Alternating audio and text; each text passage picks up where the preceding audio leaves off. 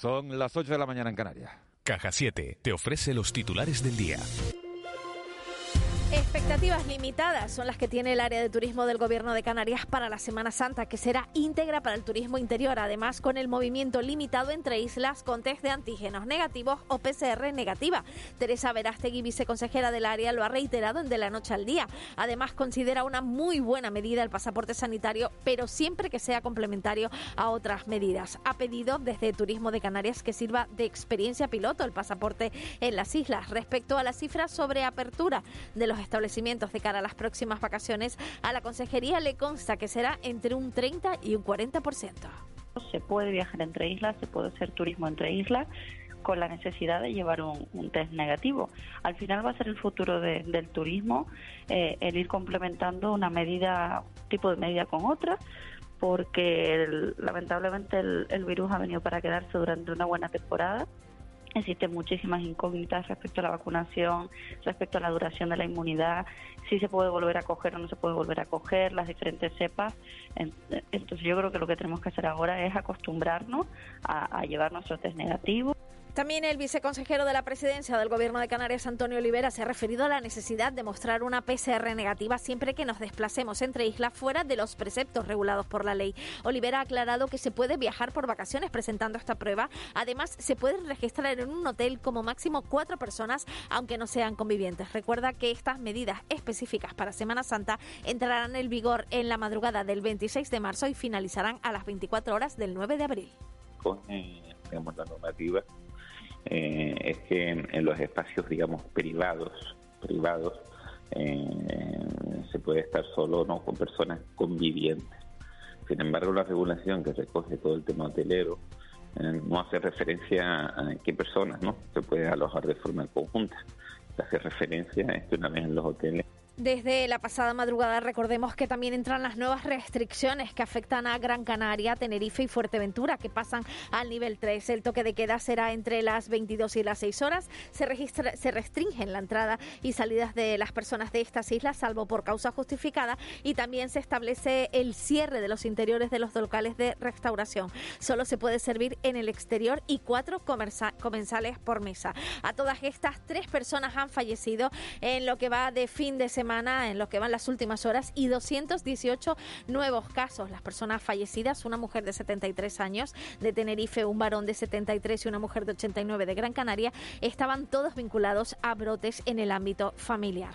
Por cierto, el presidente de la Sociedad Española de Vacunología, Amos García, ha propuesto en declaraciones a Televisión Canaria que todos los políticos se vacunen con la vacuna de AstraZeneca para volver a generar confianza en la misma.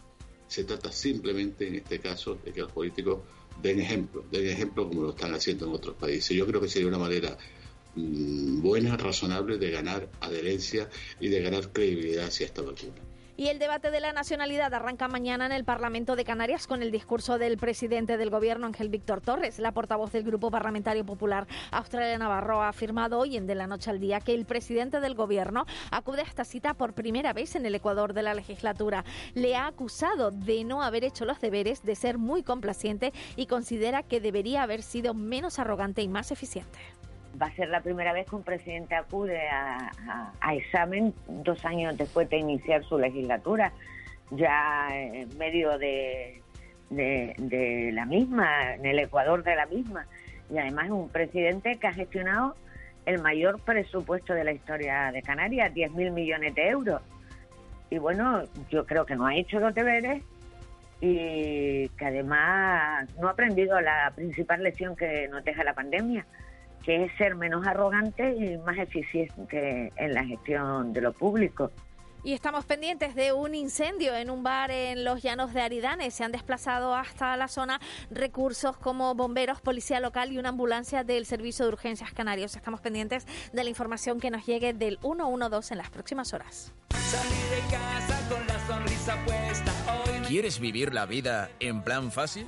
Descubre un mundo de ventajas entrando en cajasiete.com barra en plan fácil y da el salto a Caja 7. Salta conmigo, digo salta, salta conmigo. Y nos vamos al kiosco para destacar que en el periódico El Día el titular es que las empresas canarias precisan ayudas directas y una vacunación del 70% en verano, según Antonio Garamendi, el presidente de la COE. Y la imagen es el empate de, en el Málaga, ante el Málaga, que sabe a mucho, ese 1 a 1. En Canarias 7, Canarias sube a 3 el límite de suspensos para pasar de curso y titular en la ESO. La imagen es para Kilpatrick, que el Gran Cap vence a medio gas contra el Acunsa 90-81. En Diario de Avisos, la muerte de Nabodi de dos años apela a la conciencia de Europa. Recordamos el momento de su reanimación en el muelle de Arguineguín en este periódico. Y en la provincia, con el dinero que va a llegar de la Unión Europea, pide reformas. Son las palabras de Antonio Garamendi, presidente de la COE. Además, la imagen es para una fiesta ilegal en Wiwi y Arucas en víspera de las restricciones. A nivel nacional, el periódico El País se centra en Cataluña. Aragonés pacta con la CUP para presionar a Junts ante la investidura.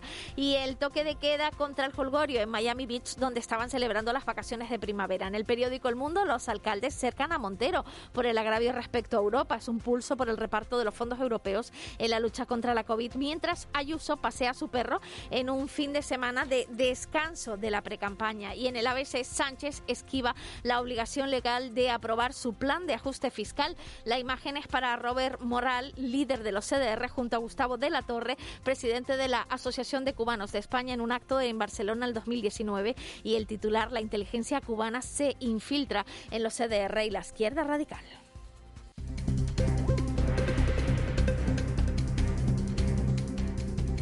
8 y 6 minutos vamos a conocer la situación del tráfico en las dos capitales de provincia canaria, César Martel, Las Palmas de Gran Canaria. Muy buenos días. Hola, buenos días. ¿Cómo recibimos la semana? Bueno, estamos teniendo de momento tráfico fluido en lo que es la entrada a la ciudad por la avenida marítima. Solo observamos pequeñas retenciones en el carril de acceso a la zona de Olla de la Plata y un poquito más adelante en el carril de acceso a la, zona de Juan 23.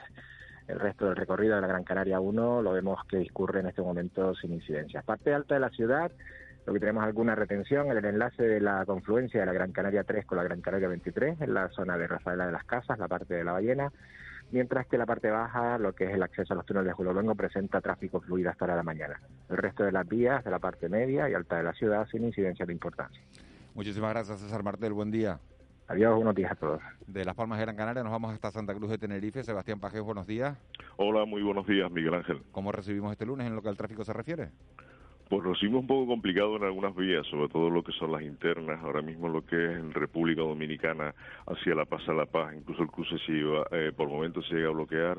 Luego tenemos la otra vía interna que es la que cubre eh, lo que es 3 de mayo, La Salle, hacia Méndez Núñez. También por momentos se bloquea el cruce, algo conflictivo pero lo que es la periferia entre la ciudad, la verdad que el tráfico ha bajado bastante, lo como puede ser Manuel Roja o la avenida de eh, el viaducto donde viene la TF1 y TF5, TF5 ya empieza a ser un poco más menos denso lo que es el, la entrada a Santa Cruz. Lo que sí comentar a, la ciudadanía, a los conductores de Santa Cruz, de que en breve está previsto una caravana de vehículos del gremio de la hostelería que tiene su concentración ahora mismo en el Parque Marítimo y tiene un recorrido a lo largo de la ciudad que viene siendo el mercado Nuestra Señora de África, en la calle Miraflores, Méndez Núñez pasando por la fachada del ayuntamiento, luego ya se, se meten en la Rambla de Santa Cruz abandonando, abandonando eh, este término municipal para dirigirse a La Laguna. Y hay mucho hay mucho coche. El que tenga que entrar en Santa Cruz, Sebastián, ahora mismo, ¿por dónde entra? Entra por... la entrada ahora mismo está sin conflicto. Lo que estamos observando las cámaras, lo que es Manuel Hermoso Roja está bastante bien y lo que es viaducto, inclusive la propia Constitución, pero es de prever que en unos minutos lo que es la, avenida Constitución eh, pues tenga algo de colapso precisamente por esta, por esta caravana de vehículos. Perfecto. Sebastián Paje, muchísimas gracias por la, por la información. Buen día. Muy buenos días. Y nos vamos de la, de la situación del tráfico a la, a la previsión del tiempo. Edgar Cedrés, buenos días. Edgar Cedrés, buenos días de nuevo. Buenos días, Miguel Ángel. ¿Cómo recibimos este, este lunes? ¿Cómo recibimos la semana? Pues tenemos abundante nubosidad de tipo bajo a esta hora de la mañana en muchos puntos de las islas, sobre todo en las de mayor relieve, sobre todo por las vertientes norte y nordeste. En general, eh, darán paso a los claros a lo largo de la mañana, pero no desaparecerán del todo. Además, en las medianías del sur crecerá algo de nubosidad de evolución. Podría ser abundante a primera hora de la tarde, sobre todo en el sur de Tenerife, en las medianías y en el sur de La Gomera, del Hierro, y en el sur y el oeste de la isla de La Palma. También las veremos en algunos puntos de las medianías del sur de Gran Canaria. Los cielos más despejados los tendremos en la segunda mitad del día, es decir, por la tarde en Lanzarote y Fuerteventura. Temperaturas frescas a esta hora de la mañana, rondan los 17 grados tanto en Las Palmas de Gran Canaria como en Santa Cruz de Tenerife. Esas mínimas son más bajas en los pueblos de medianía. Valores que hoy descenderán sobre todo en las islas occidentales, en especial los valores diurnos en las cumbres de La Palma y de Tenerife. Y el viento en general sopla el alisio de forma moderada, girará al este al final de la tarde en las cumbres. Predominan las brisas en las costas sur y oeste. Y en cuanto al estado del mar, tenemos marejada por las costas del este de las islas, por las del norte, mar de fondo del norte y olas que por allí no llegarán a los dos metros de altura, situación que mejorará a lo largo de la tarde. Bueno, tenemos una semana con que va a haber algún sobresalto, ¿no? Sí, en principio de cara a mañana, pues nos invadirá ese aire sahariano, sobre todo durante la segunda mitad del día, tiempo del sureste. Notaremos que llegará Calima al archipiélago, lo hará a partir de mediodía en Lanzarote y Fuerteventura y ya se extenderá al resto del archipiélago durante la tarde. Esperamos que sea bastante intenso de cara a la jornada del miércoles. En principio mañana también subirán las temperaturas, sobre todo en el interior de Lanzarote y Fuerteventura. Por allí el ascenso podrá ser notable, en, torno a 6 o 7 grados más que en la jornada de hoy. Ese ascenso se generalizará al resto del archipiélago también en la jornada del miércoles. Y si no cambian las predicciones, pues de cara al jueves y al viernes tendremos temperaturas en zonas de costa que podrían superar los 27 o 28 grados. Bueno, bueno vamos, vamos, a ir poco a poco, paso a paso. Ya tenemos la, la, del lunes y vamos a ver mañana 6, 7 grados más que, más que hoy, para que lo vayan sabiendo.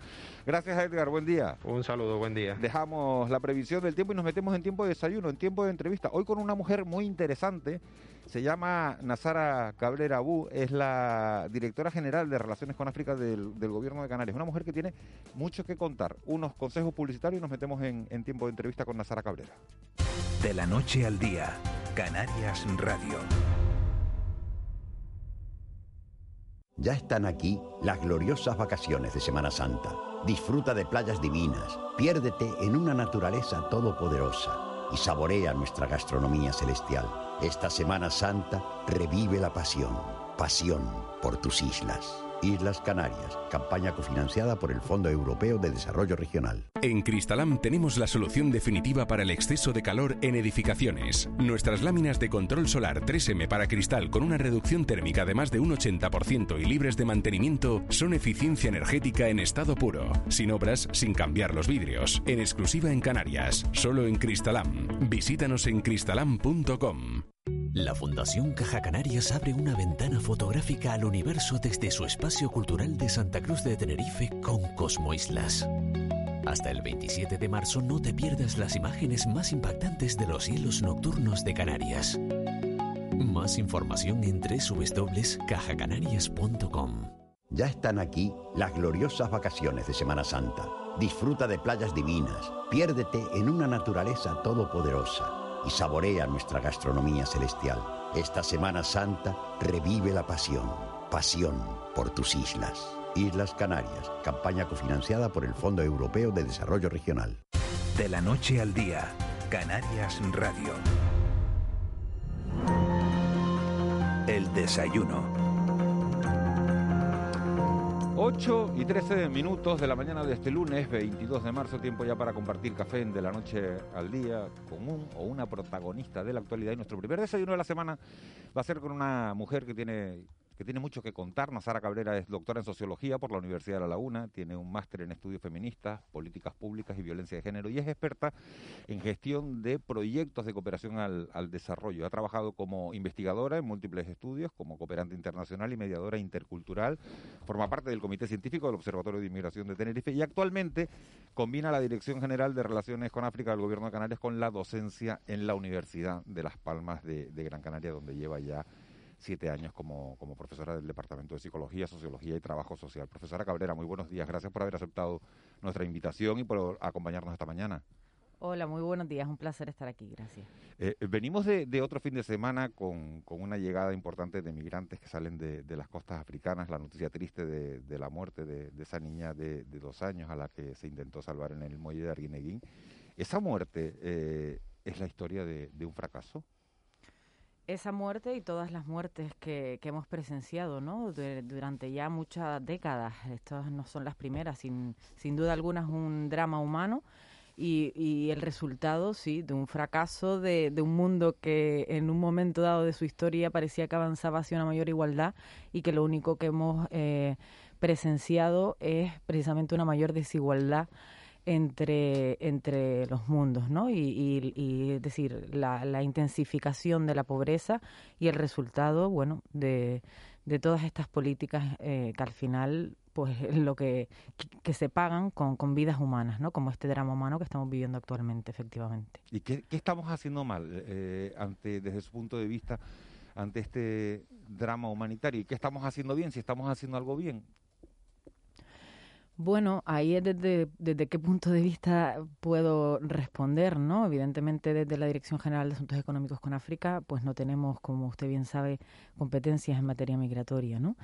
Eh, pero bueno, si tengo que, Como socióloga, se lo estaba preguntando, se lo estaba preguntando más como socióloga que, evidentemente que con temas pues, económicos que nos meteremos un poquito más adelante. como socióloga lo que, lo que tengo que decir evidentemente es que, bueno, eh, pues digamos que el, las leyes de extranjería asfixian y son, digamos que, las que empujan a estas personas a lanzarse al mar para venir aquí y para buscar una vida mejor. Eso es un simplemente un elemento más de todos aquellos que entran en juego, ¿no? Hemos visto cómo, por ejemplo, y en esto de esto reportaba también muy bien, lo reportaba en su en un reportaje del periodista eh, Pepe Naranjo, como por ejemplo en, en algunos pueblos de Senegal, pues eh, los acuerdos de pesca habían llevado, habían dejado a muchos pescadores de, de algunos pueblos costeros sin trabajo.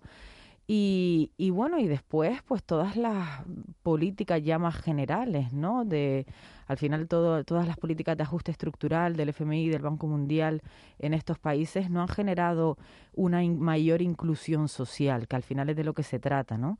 Eh, después también hablamos de de, deudas, eh, hablamos del fracaso quizás también de, muchas de las políticas de cooperación internacional, en las que, bueno, seguimos, seguimos todavía en el mismo punto y si, y si cabe incluso peor, ¿no?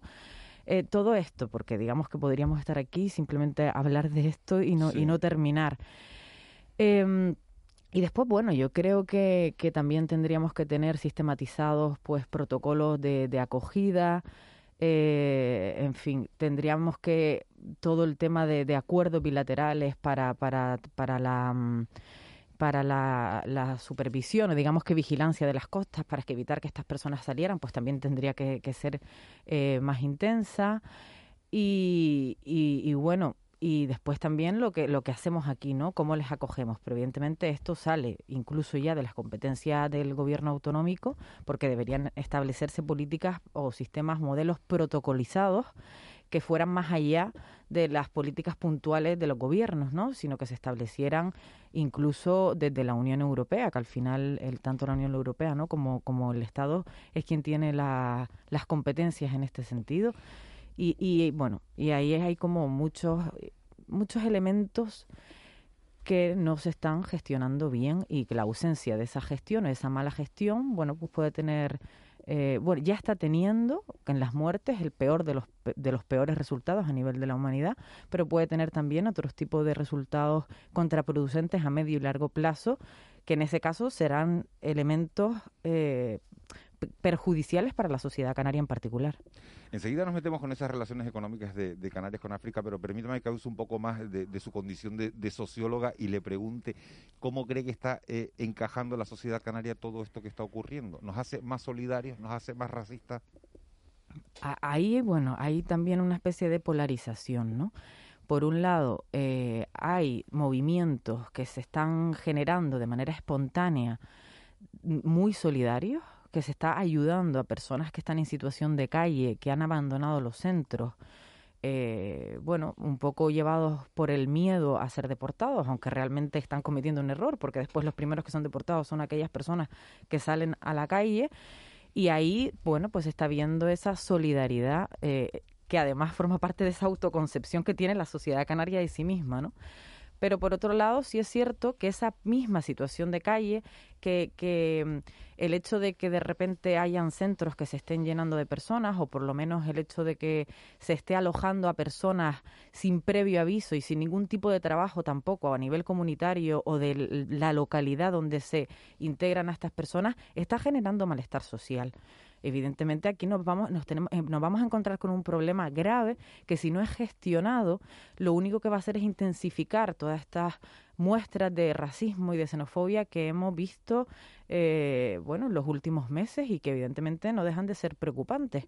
Pero desde ese punto de vista yo creo que cualquier sociedad nos enfrentamos ya a una realidad que es multicultural.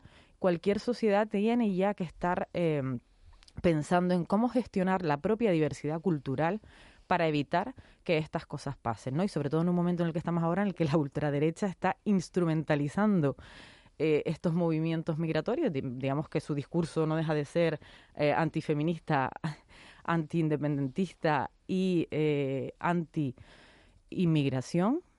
Entonces, bueno, eh, evidentemente a nivel político y a nivel social vamos hacia sendas que me parecen muy peligrosas. La Dirección General de, eh, Relaciones con África, que, lleva usted, tiene entre, entre sus competencias gestionar eh, las relaciones económicas con los países africanos. ¿Qué relaciones económicas hay, eh, señora Cabrera, ahora mismo entre, entre Canarias y África, para que nuestros oyentes se hagan una idea?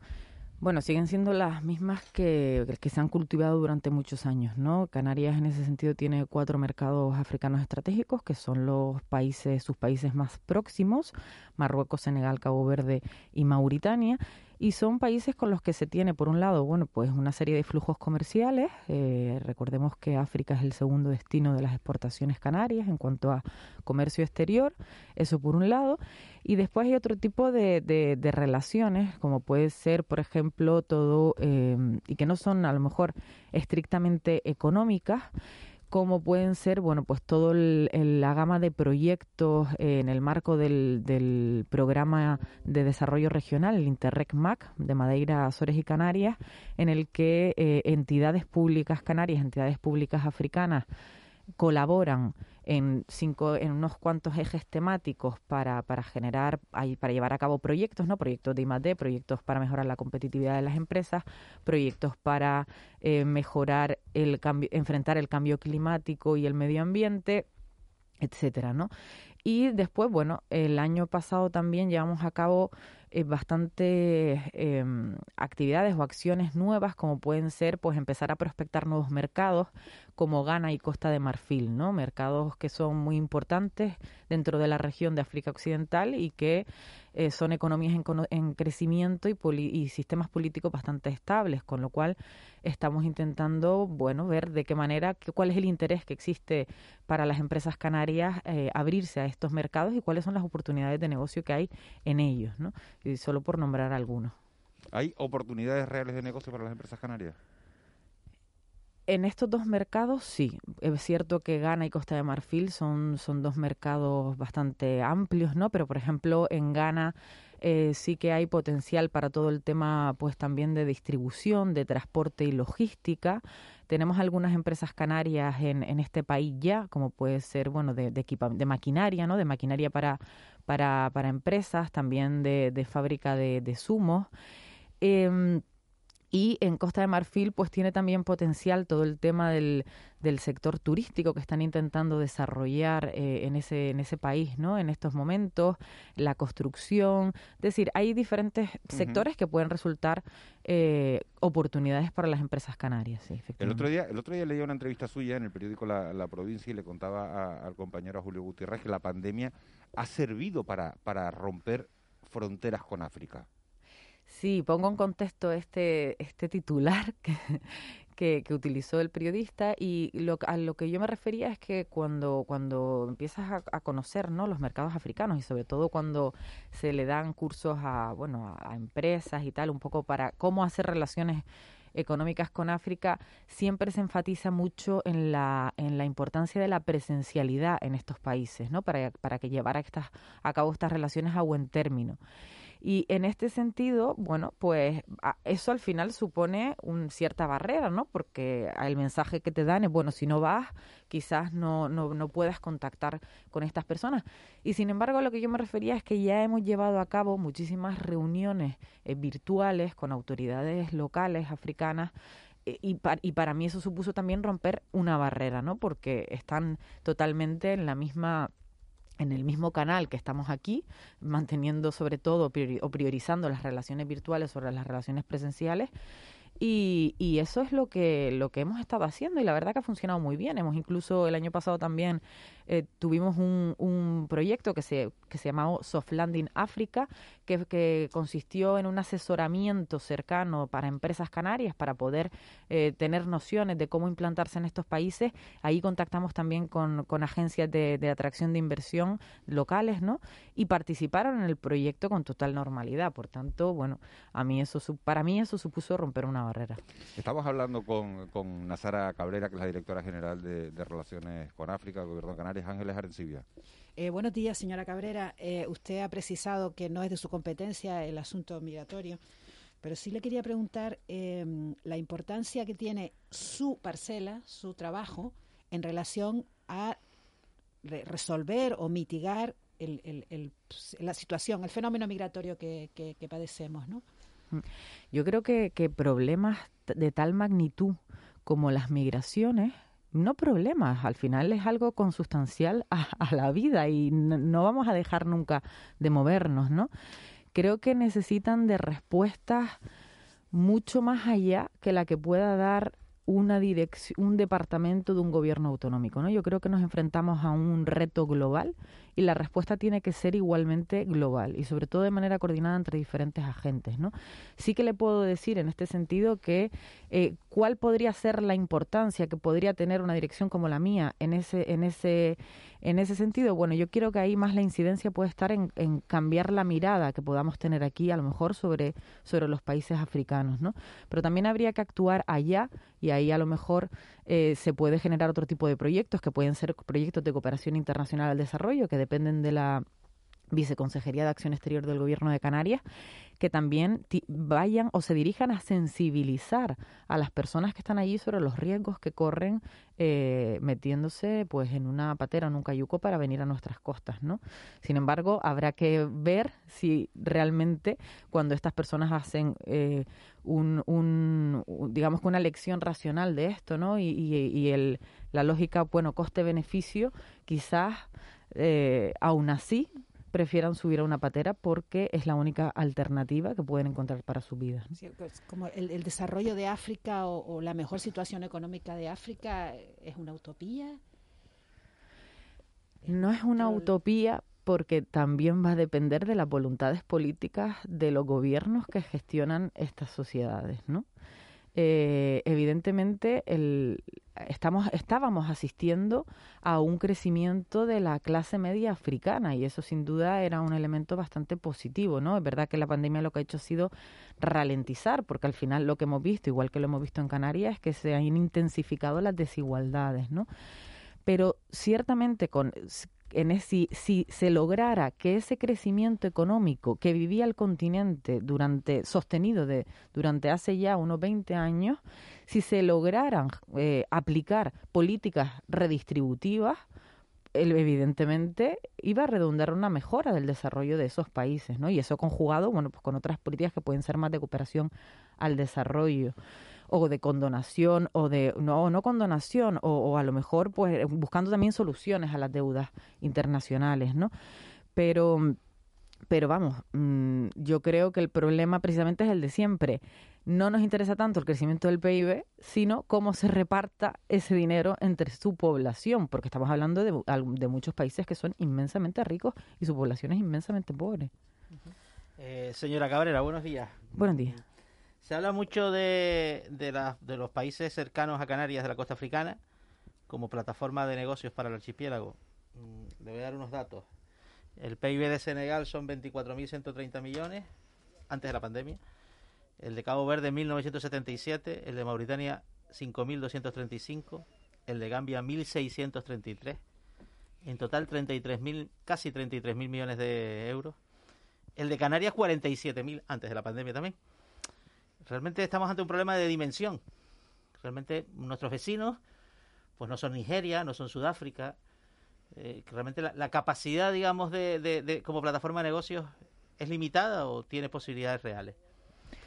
Como plataforma de negocios, porque bueno, cuando, cuando se habla de Canarias como plataforma de negocios, se habla eh, vendiendo, digamos que Canarias o promocionando Canarias al resto, al, vamos, al mercado internacional para atraer empresas que se instalen en Canarias y que desde aquí eh, puedan realizar negocios en estos países, ¿no? No sé si me está preguntando sobre claro, ese ángulo. La nuestra no es una política altruista, es producir desarrollo en Canarias a través de la colaboración con África. Claro, tenemos que pensar que desde, por lo menos desde mi departamento, no hacemos cooperación internacional de desarrollo, sino cooperación económica que se basa en una lógica win-win.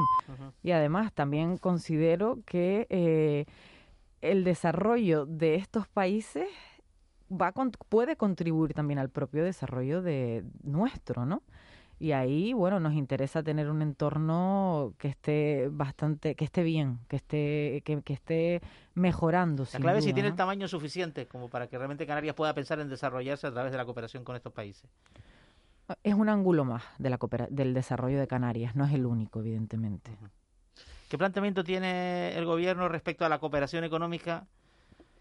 Con, a ver, con el territorio del Sáhara Occidental, que está bloqueado ¿no? por una situación, bueno, un conflicto enquistado desde hace décadas. ¿Qué hace el gobierno? No colaborar para iniciativas empresariales en el, en el territorio del Sáhara Occidental. Eh, ¿Cómo maneja la relación con Marruecos en ese ámbito? Pues la verdad que en ese sentido no tenemos ningún tipo de proyecto de cooperación económica, efectivamente, en, eh, en el Sáhara Occidental. ¿Qué es lo que más cerca tenemos? ¿Qué es lo que más cerca tenemos, efectivamente? Pero mm, no se llevan a cabo proyectos económicos en esa zona. Eh, ¿En qué medida ha afectado la pandemia a los empresarios que, canarios que ya estaban eh, trabajando con África? Sí, bueno, pues e, esa es una de las primeras preguntas que, les dirigimos ¿no? a estas empresas una vez que empezó todo esto. Y bueno, hubo problemas, la verdad, que de, diversa índole. Desde, desde, empresas que iban a invertir y se iban a llevar material al que, con el que, en el que habían invertido muchísimo dinero y que se quedó encerrado en naves industriales en Canarias y que no se lo podían llevar para allá. Eh, empresas que no podían tampoco, em, es decir, autónomos o empresas pequeñas que tuvieron que ver mm, rescindida su actividad o paralizada totalmente, ¿no? Pero realmente no, no hubo, ¿no? Y lo decía también el otro día en mi, en mi entrevista, no, no ha afectado es decir, hablábamos de que solo se había reducido un 10% de las exportaciones en comparación con el 30% de las exportaciones en general y eh, todavía no tenemos la comparativa porque los datos de 2020 no son definitivos, pero puede que tenga más que ver con un descenso del precio del petróleo que con realmente que las pymes no hayan podido exportar lo que lo que siempre habían exportado, ¿no? Y de hecho hablábamos con otros productos como puede ser la exportación del gofio y nos contaba eh, porque hemos mantenido con, reuniones con empresas de todos estos países y nos decían, mira, es que nosotras no solo es que no se haya disminuido, es que incluso ha aumentado un poco la exportación o se ha mantenido como estaba, ¿no? No, no han tenido ningún tipo de problema. Entonces tampoco ha habido eh, todos esos problemas que pensábamos que nos íbamos a encontrar. eh, señor Cabrera, el presidente canario irá a Marruecos pronto, cuando pasemos todo esto, ¿no? Realmente las agendas están muy condicionadas, eh, está claro, ¿no? Porque hay muchos asuntos pendientes de naturaleza pues de colaboración, pero también alguna frente de discrepancia. Sí, bueno, yo, yo supongo, claro, hemos vivido una... Ustedes son los embajadores, ustedes abren brecha en ese sentido, preparan agendas, mm, preparan reuniones. Sí, lo que pasa es que, claro, todavía no, no estamos pensando, ¿no? Yo me imagino que todavía se está gestionando, pues, lo que, es, lo que está sucediendo aquí, ¿no? Está, se están gestionando las ayudas a empresas, se está gestionando la pandemia y, por tanto, hasta que no superemos esta especie de pesadilla que nos ha tocado vivir en esta legislatura, pues no, no se pondrán a pensar en, en las agendas de más de tipo internacional, pero eh, imagino que en algún momento pues se lo plantearán. Señora Cabrera, se nos ha pasado volando la, la, entrevista, llevamos prácticamente 25 minutos. Una última cuestión le iba a preguntar, eh, ¿qué va a pasar cuando en Europa estemos todos vacunados y en África no haya inmunidad de grupo? Pues la verdad que eso es una muy buena pregunta que, que, que, yo también me hago y que no deja de ser una muestra más de esa desigualdad de la que hablábamos al principio, ¿no?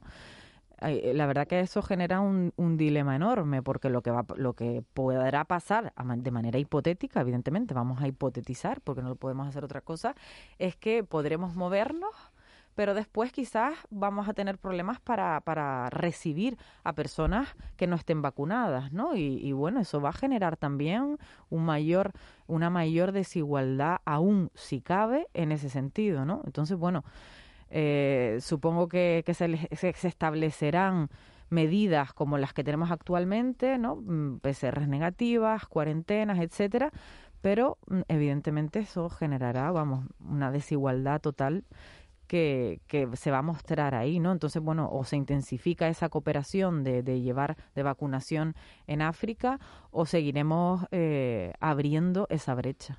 Pues esperemos que no sea así, que, que, esa cooperación vaya, vaya a más, que las relaciones comerciales de, de África con, con, Canarias también vayan a más y para eso tiene usted también trabajo por, por delante. Nazara Cabrera, muchísimas gracias, directora general de, de, Relaciones con África del Gobierno de Canarias. Muchísimas gracias por haber estado esta mañana en De la Noche al Día y en Canarias Radio. Muchísimas gracias a ustedes. Buen día. Buen 8, 8 y 35. De la Noche al Día, Canarias Radio.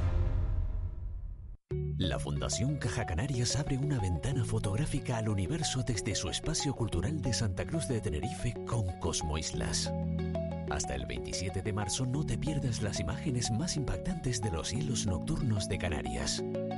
Más información en www.cajacanarias.com. Tu hija Carmendelia me acaba de mandar un mensaje aquí al móvil. ¿Y qué te dice? Me mandó un machango riéndose. ¿Con la cabeza redonda? ¿Eh? Eso es que fue al baño barato. A mí siempre me lo manda cada vez que va porque se asombra con los precios del baño barato. Pues le voy a mandar otro machango riéndose para que sepa que también puede ir de visita a la web elbañobarato.es. De la noche al día, Canarias Radio. 8 y 36. Raúl García, buenos días. Bueno, bueno buenos días. Buenos días, Miguel Ángel, pero no, buenos días. Buenos días, no porque no, no, no porque es lunes, no, por algo en especial, no, porque de estos días que tú dices, no, hoy no, hoy no, no, y me he encontrado una noticia que me ha dejado embajonado, no me no me ha ¿Cómo está el, el, el nivel del, del, del, ser humano hoy en día? Me ha embajonado, te lo digo sinceramente. Te la cuento, pero con poca gana también. Pues cuéntamela porque, por, por saber. Escándalo en Brasil, Miguel Ángel. Y no es de fútbol ni nada de esto. Fíjate, al robar las identidades de fallecidos para ponerse la vacuna sin hacer cola. Esto está pasando en Brasil. Es que Brasil es el país con, ma con mayor tasa de contagio en estos momentos, con ¿eh? mayor número de muertos. Tú recuerdas una cosa, que todo lo que ha ido pasando por el mundo de repente no sabe uno cómo cuando pasó. Lo de China empezó pum, pum, pum, pum y tal, pum, acabó aquí. Abuelo. Bueno, a ver, a mí se me puede acusar de todo, mira, pero que el otro día se murió un amigo mío y estaban vendiendo el DNI por ahí, no te digo nada, te lo estoy contando todo. ¿Pero para qué, abuelo?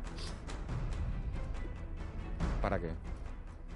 Te lo cuento después, a las nueve y cuarto. ¿Me lo cuentas después? Es bueno, no es de esto, no tiene nada que ver. ¡Ping! Yo voy a ser el primero en ponérmela. Vale, pero te digo una cosa, tengan cuidado con los DNI que se pierden y los pasaportes, Miguel Que todo el mundo agarre el DNI que sobre todo sobre todo si está en, en, fase de vacunación. Y si te van a enterrar que te entierren con el DNI pide eso. Me van a incinerar que es lo que quiero que te incineren con tus documentos para que no pase nada. Luego te cuento eso mira el vale, pues después me lo, después me lo cuenta vaya Está más vaya, que el viernes coño cogiste sol. Vaya ¿Eh? alegría sí que le hago caso a Edgar y me fui a la playa el sábado. Tú estás loco. Dijeron buen, a ver dijo buen tiempo el sábado y mal tiempo el domingo. ¿Cuándo te vas a la playa? El sábado. ¿Y tú lo hiciste al revés? No, yo lo hice así. Yo Buena hice, vibra. Yo lo hice bien. Lo que, te, pero, lo que hay que ponerse es protección, ¿eh? A tope. Bueno, vamos todos a... los aspectos de la vida. Vamos. todo. No te despites, no te lo presente, ¿oíste? No me despisto nunca de ¿En serio, coño? no, que no, tiene una tertulia ahora bonita, gente inteligente. Pero venga, vamos con la tertulia, Molly. Vamos, vamos, vamos con... Vamos. Ay, vámonos para Canadá. El mentidero.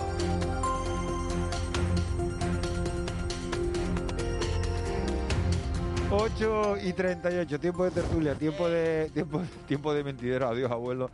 Eh, siguen con nosotros Ángeles Arencibia y Juan Betancourt y se incorpora Antonio Salazar. Antonio, buen día. Buenos días a todos. ¿Cómo recibes la semana?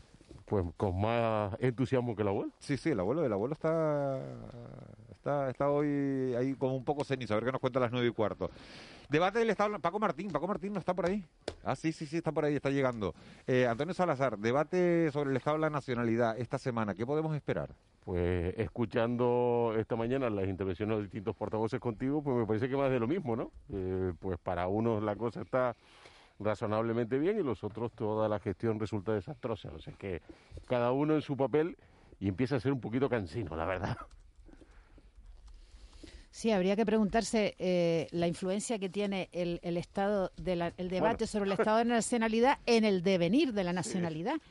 Porque es verdad que, que, partimos, yo también comparto contigo esa idea, Antonio, o sea que los, los no va a haber escasa, no sé si va a haber mucha autocrítica por parte de los que tienen que defender la gestión y no sé si va a haber algún algún algún reconocimiento de las cosas bien hechas, que también ha habido cosas bien hechas, ¿no? Es que, eh, o sea, el que es que este debate de la nacionalidad realmente se llegue pues pues a una serie de conclusiones que realmente después sirvan para algo, ¿no? Fíjense que tenemos en, en esta mesa, en esta mesa de debate, Paco Martín, buenos días. Buenos días. Paco Martín es uno de ellos, precisamente, eh, eh, personas que han sido directores generales de comunicación del gobierno Mm. en, de- en- en distintas etapas y que saben perfectamente cómo funciona un debate sobre el Estado de la nacionalidad, porque uno escribe el discurso, los directores de comunicación ayudan a escribir esos discursos que leen después los presidentes desde la tribuna de, de- de oradores. ¿Hay capacidad, Paco Martín, le pregunto, para la autocrítica en un debate sobre el La nacionalidad o de eso ya se encarga la oposición y el gobierno lo que tiene que hacer es vender solo sus logros? Hombre, es que claro, es que esto se plantea, eh, lo- lo- los debates, se vamos a ver, el debate normalmente lo gana, lo, gana quien lo convoca, es decir, el presidente del gobierno.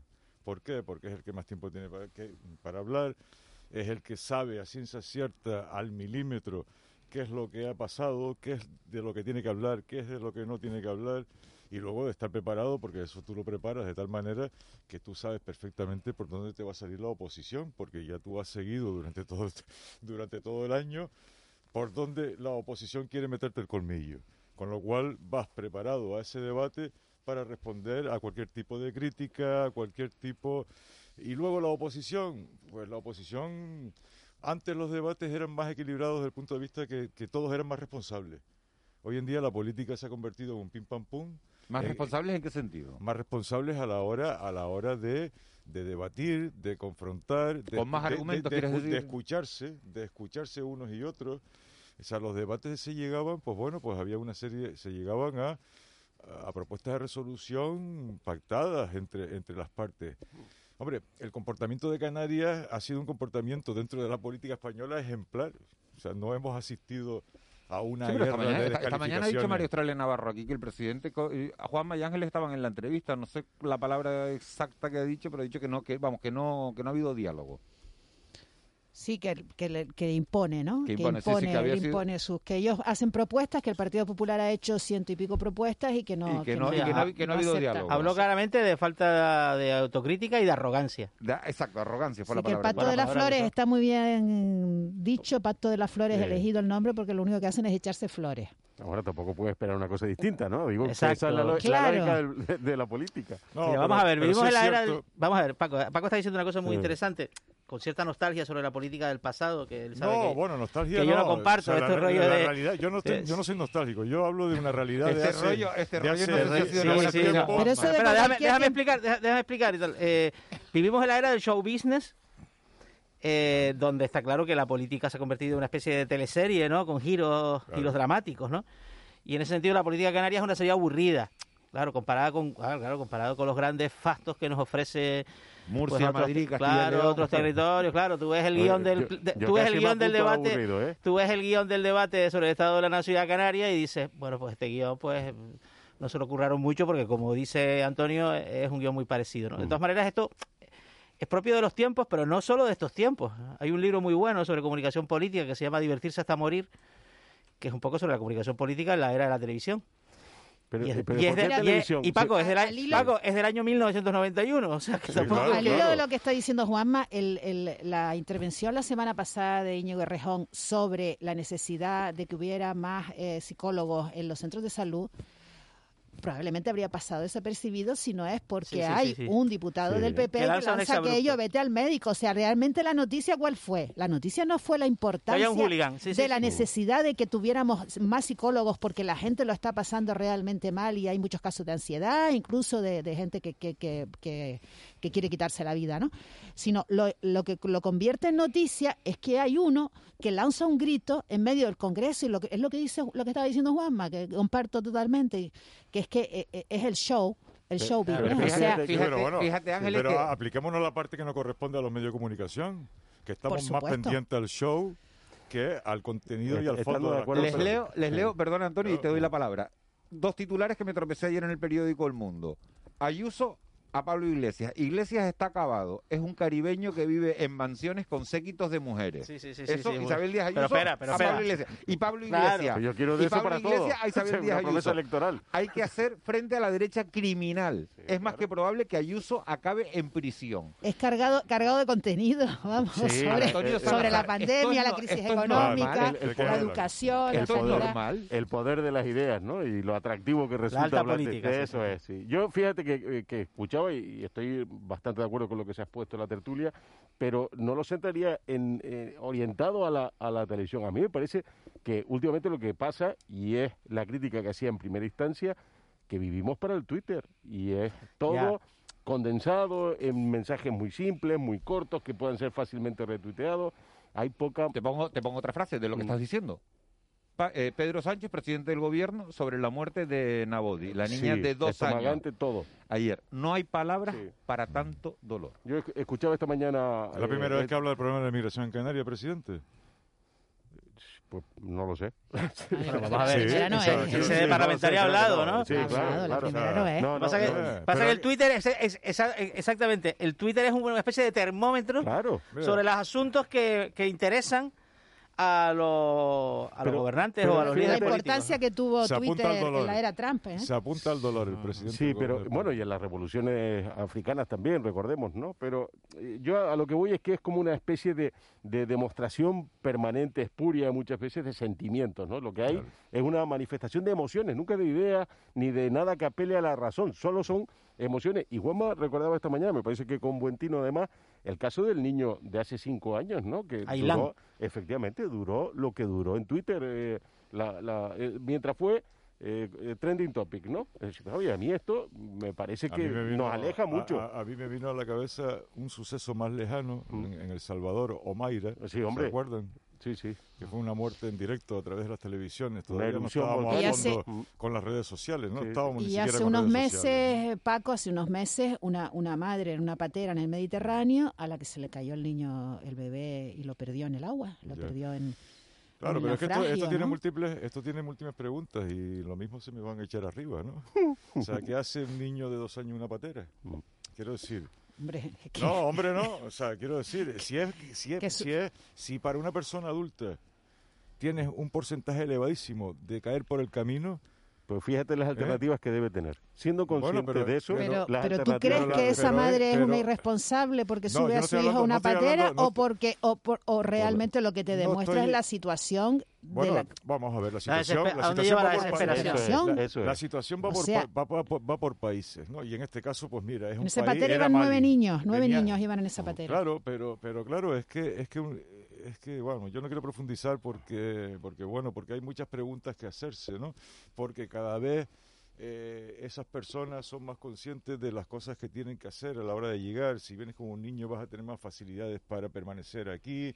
Es decir, y luego no ponemos fin desde el lado nuestro. Nuestras políticas migratorias son un verdadero desastre. La, ¿Cuáles deberían ser, pero la claro. ¿cuáles deberían eh, ser las políticas migratorias?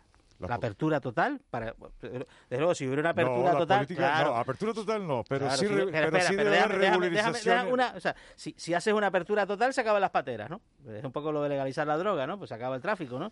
Ahora una apertura Mira. total. ¿Eso, ¿Eso lo acepta la población europea? No. No. ¿Lo aceptan los votantes europeos? No. ¿Lo aceptaríamos nosotros? Tampoco. Pues entonces somos una sociedad enferma.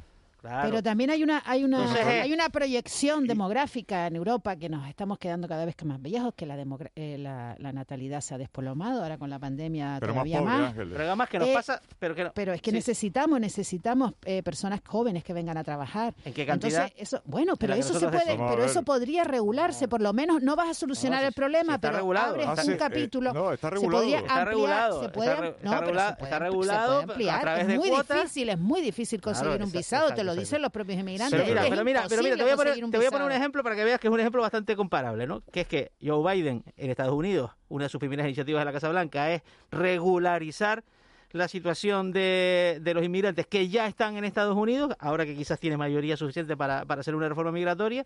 Eso produce un incremento del número de personas que cruza la frontera de México y al final se ve obligado a lanzar un mensaje a los, sobre todo centroamericanos que cruzan México para llegar a Estados La- Unidos, que es no vengan a Estados Unidos. Lanzar mensajes y pasar a los hechos, porque también sí, se han sí, sí. producido ya las devoluciones. Claro, pero, pero es que tú Ah. tienes, vamos a ver, eh, si tú si tú pones en marcha un proceso, por, Europa puso en marcha eh, un- hace cuánto, 8, 10 años, ¿no? Un proceso de regularización por cuotas, como bien decía Ujú. Juanma.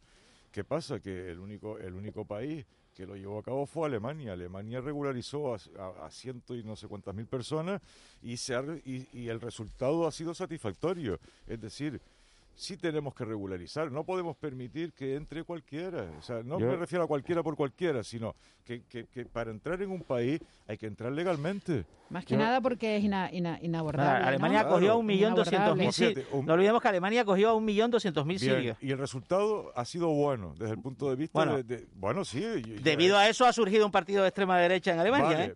Bien, que tiene un pero- 15% de los votos. Pero, pero, bueno, un 15% de la población que está en contra de todo Sí. esto, pero hay, pero hay un, un 85% restante que, que, bueno, Que lo asume. que lo Ya, asume ah, perfectamente. Es decir, hay una mayoría más que, más que amplia para desarrollar esas políticas.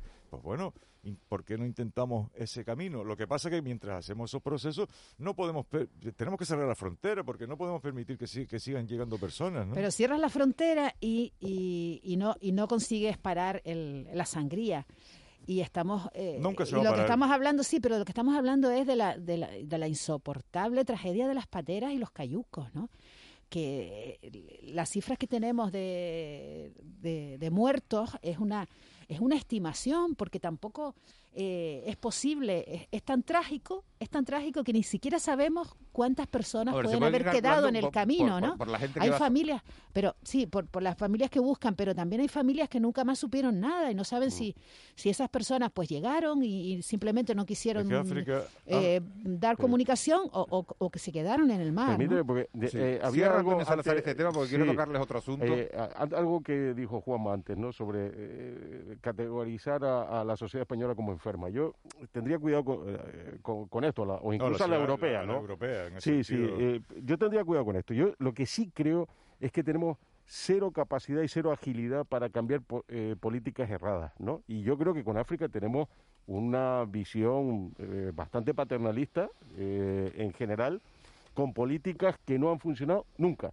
Y recordemos, cada año en ayuda a África, en realidad son a las cleptocracias africanas más que al, al continente, se eh, invierte el equivalente a todo el plan Marshall para la Unión Europea después de la Segunda Guerra Mundial. ¿Y los Así- resultados son? Cero, efectivamente. Yo Claro. creo que ahí es lo que nos faltaría. Cuentas corrientes en Es Suiza. que- es que el Eso problema- es, el eso problema, es, claro. Después de la ilusión que se produjo en, lo- en la- en las sociedades africanas, en los procesos de independencia de los 60, ¿no? porque fue, Mm. fue ilusionante, porque esos países iban a tomar las, las riendas de su destino, ¿eh? pues resulta que sus gobernantes optaron por lo contrario. Bueno, To- bueno, Todos educados en Europa, dicho sea de paso. Claro, claro, o sea, claro, claro. Sí, la directora general. O sea, eh, una de cosa es consecuencia de la otra, ¿eh? eh, No, Nazara, pensé- Nazara Cabrera lo que hablaba, ¿no? una de las cosas que comentaba hace un momento era la necesidad de, distribu- de distribuir, ¿no? Así en África, pues sí, hay riqueza, hay países riquísimos, pero Que la cleptocracia es heredera del colonialismo. Sí, sí, De sí, sí, sí, modos, no la lo olvidemos. situación en No, África- Está claro, pero La situación en África hoy es mucho más favorable, excepto determinados países, Mm. es mucho más favorable y mucho más desarrollada que la de hace 15 o 20 años. Gracias a China. ¿eh? pues sí, probablemente. Bueno, pero los chinos tienen un- una curiosa forma de colonizar, ¿no? Es decir, La suya, sí, sí. Sí, no, tienen una curiosa forma. No- Dice, no "Oye, hacen muchas yo te preguntas hago- ni- yo te- vamos a ver, yo te hago Sí, infraestructura, te hago una carretera, te hago un hospital, y ¿Tú tal, me das y- materias y, tú me primas? das las materias primas. Te Pero, vacunas. pero después te Yo no dejo- pregunto, sí, Pero sí. perdona, pero después te dejo al hospital y tú no tienes ni médicos, ni enfermeros, ni nada, con lo cual la infraestructura no sirve para nada y se va al piso y ellos se quedan con las materias primas. Y ¿Qué las, vacu- parece- y las vacunas y las vacunas que llegarán a África, que están llegando a África son las chinas. ¿Qué les parece la propuesta de, de Amos García de que sean los políticos los que se vacunen con AstraZeneca para que la gente coja confianza en la vacuna? Les habrá entrado pavor a los políticos. bueno, Australia Navarro ha dicho que Entonces- ya no tiene inconveniente. Sí, se lo escuché a la pregunta de Ángeles, además, ¿no? Pero yo sí, eso es lo que, el resultado, lo que dice Paco, estoy de acuerdo al 100%. Si, si les entra pánico a los políticos, me parece que es una buena idea. Ahora, ah, Es, es- es insuficiente. eh, es insuficiente. Es la opinión de un, de, de un- Claro, de es un insuficiente, técnico, es insuficiente decir. porque, por desgracia, con razones o sin ellas, digamos, el, el- el- el- la, la- la crisis de reputación que tiene la Sí. vacuna AstraZeneca es difícil de revertir, ¿no? Ahora se está intentando, me parece un buen gesto. Básicamente es consecuencia de que Boris Johnson que eh, se ha vacunado con, con la vacuna de mira, AstraZeneca, ¿no? Y lo ha hecho foto- público. ¿Qué efecto puede tener- Angela Merkel se lo ofrecieron, dijo que no. Pero por, por edad a ella le correspondería a otra. Claro, es que aquí entramos Pero un poco... Johnson sí se lo ha puesto. Bueno, ¿y ¿qué, En qué Francia- efecto? Francia también se- pero el efecto, el efecto que podría Macron tener a nivel a nivel nuestro, a nivel de la comunidad autónoma de Canarias, o sea, si todos los políticos o, si un número estimado No, no, se matriculan. claro. Macron no se la puso, se la puso Jean Castex, el Sí, primer el- el ministro. primer ministro, es verdad. Macron hace Mm. un mes Mm. dijo que era una vacuna inútil, lo cual fue una manifestación muy, desapor- muy desafortunada por su parte. Que ahora es difícil revertir diciéndole a su primer ministro que se vacune él. Pero Es ¿qué que- efecto puede tener en Canarias? Si en Canarias eh, empezamos el miércoles a vacunar con AstraZeneca y hay alguien que dice no me la quiero poner, póngasela usted. Hombre, Yo algo ayuda, ¿no? cabeza, Algo yo- ayuda. A mí me parece... A mí, me llaman, a mí me llaman el miércoles, Ángel, para decirme que me la ponga y me la pongo el martes. No, yo también. Yo, No, te- no, yo yo te me digo, pongo- vamos. yo me pongo una de cada. Lo tengo clarísimo. volvemos al origen de, a- al origen de la tertulia. Es decir, eh, eh, la repercusión que tienen los debates sin base ninguna detrás. Eso es. Y este, y este es un ejemplo clarísimo de un debate sin base científica detrás. claro. Es Pero- decir, se han producido unos hechos, de acuerdo, pero claro, se han magnificado de tal manera porque se, eh, escuché a una de las mayores expertas eh, españolas eh, a nivel mundial en este tipo de temas. Y claro, ella, ella hasta pedía disculpas por el discurso que estaba dando, porque claro, decía, oye, pero estas cosas pasan. Mm. Y si tú, y si tú extrapolas el porcentaje de personas afectadas con el porcentaje de personas que es fantástica, que, que le hace el efecto, el efecto la- beneficioso a la vacuna. vacuna, o sea, no hay motivo. Y hay- es más, decía, perderíamos tanto tiempo haciendo un estudio científico para ver las repercusiones que anularíamos el efecto El problema, de, Paco, ese que ya se vacuna. suspendió la administración de la vacuna. De hecho, sigue suspendida a día de hoy. la van a poner el miércoles. Claro, El pero, miércoles pero claro, esa decisión, que fue un poco producto de- del efecto dominó que se dio en toda Claro, Europa, Y ahora, ahora no se arregla porque Claro, Carolina imposible. Arias se, Pero ¿qué, vacune. habría, qué, habría, qué, habría, ¿qué habrías hecho si eh, Carolina Darias dice, bueno, el gobierno de España dice, no, nosotros seguimos eh, inoculando Porque la vacuna? actúa, la decisión es complicada, ¿eh? se La actúa- decisión es complicada se porque... actúa, como decía Antonio, a golpe de Twitter. Claro. A mí- yo creo Bueno, que yo me- no creo, yo no creo que, que el Ministerio de Sanidad esté Hombre, actuando a golpe de hombre, Twitter. por favor. Sí. En este caso Yo- es, eh, es claro. Lo, lo que sí me preguntaría es qué, eh, qué tipo de ascendencia tiene en este momento la clase política sobre la sociedad para que de una vacunación de los políticos se pueda No, hombre, si te extraer- fías más porque tú dices, claro, pero por la desconfianza precisamente. Igual alguno diría que se colaron, ¿no? Tú Porque- dices, si este, se la- También. si, si este se ha atrevido a ponérselo, bueno, pues tal- es más, yo creo que No la gente. Yo creo que la propuesta que hace- exigiendo- que hace el que doctor- se la pongan antes. Yo creo que la propuesta que hace el doctor García Rojas lo que revela es la preocupación del doctor García Rojas por la Eso situación es. en la que ha No, quedado está la- cargada la de buena vacuna intención, de- la vacuna de, AstraZeneca, o sea, su preocupación como presidente de la Sociedad Española de Vacunología de, de- de la necesidad de que la gente se vacune y de el- el- lo que él teme, ¿no? además, el si- efecto que ha tenido esta suspensión Sin pues, la vacuna AstraZeneca, pública. estos objetivos de que son difíciles ya, de tener al 70% de la población vacunada a final del verano, es que ya se convierten en directamente imposibles. Hay, hay un tema importante que hemos hablado esta, esta mañana y es que durante la Semana Santa lo han aclarado tanto el viceconsejero de, de Presidencia, Antonio Olivera, como Teresa Verastegui, la, vice- la viceconsejera de Turismo, en estos micrófonos esta mañana, que a pesar del cierre perimetral de Tenerife, Gran Canaria y Fuerteventura, la gente puede entrar y salir de estas islas durante la Semana Santa si lleva un test de antígeno o un PCR negativo en el bolsillo. Hay muchas reservas que se cierra- anularon. y por qué incluso cierra? vacunado. Incluso vacunados. Incluso. Tienen que llevar el cierre. Lo que pasa es que mucha gente había anulado la reserva al Mm. saber del cierre perimetral Claro. de las islas. Claro. Había anulado la reserva que Pero- tenía en el Hierro o en Mm. Fuerteventura o en otra Pero- isla. Pero ¿por qué cierra? Bueno, di, pero de lo- entrada, lo- di de entrada que para viajar entre islas necesita un test y no cierra Claro, pues, Si no es con causa nada. justificada. ojo. a lo mejor eso por eso eso ha llevado a la confusión seguramente, ¿no? No, no, Bueno, y una, no, y una aclaración todo, que ha ¿no? hecho también Olivera que solamente hace falta para la ida, porque a la vuelta Sí. vuelves a tu casa. Ya, y pero ya tienes una de Ya las razones- causa justificada. Ya tienes una causa Eso es un matiz justificada. importante, sí, sí. Ángeles, volvemos a lo mismo. Nos dicen que nos dicen que van a cerrar y que no podemos viajar. Vale, pues anulamos la reserva. Y No, ahora No, pero en la, No, en la claro, rueda de prensa de no, en la no, rueda de prensa la se explicó- lo explicó, ¿eh? Pero, explicó que joder, el- a pero- partir del el pero nadie- 26 de, de marzo eh, se iba a poder viajar con, con, con Ángeles, se ha pruebas de test follón Claro. Pero en- el en lío- las redes. Claro, este se, ha montado un follón porque se, confu- se- se entraban en colisión las medidas que rigen claro, para Tenerife, Gran Canaria y Fuerteventura con las que rigen en Semana Santa, donde por cierto la movilidad entre islas está restringida a todas las islas. A, a mí lo que me encanta Ojo, es esa, eh, o sea, afecta a todas, no afecta solamente a estas tres. me, me encanta esa cruzada moralista del gobierno sobre los convivientes y no, No, pero también la aclaró, Ah. también la aclaró, Oh, también la sí, aclaró Olivera también- esta mañana. También la aclaró, sí. Es sí, sí. buenísimo. No lo te lo puedes llevar a tu novia a tu casa, El- pero sí te la puedes llevar a un hotel. Me el encanta la manera de fomentar el las camarote- relaciones ¿A tu novia o a tu novio? O a tu novio, El vale. camarote de los hermanos vale. El camarote de los hermanos Es verdad. Es verdad. A tu novia Es o que a es tu muy novio, complicado, bien- es muy complicado eh, eh, cuadre- eh, en concertar la realidad, o sea, nuestra vida, convertirla sí, en sí. normas claras y, y- y matemáticas es muy difícil. Lo que es, imposible. Ángeles, lo que es complicado es tomar decisiones correctas. Claro, por supuesto. Paco Martín, gracias. De Gracias, nada, que nos buenos días. Antonio Salazar, un placer. Muchas gracias, buenos días. Ángeles, Juanma, nos oímos mañana. Un abrazo fuerte. Le dejamos con las noticias a las 9 con Víctor Hugo Pérez.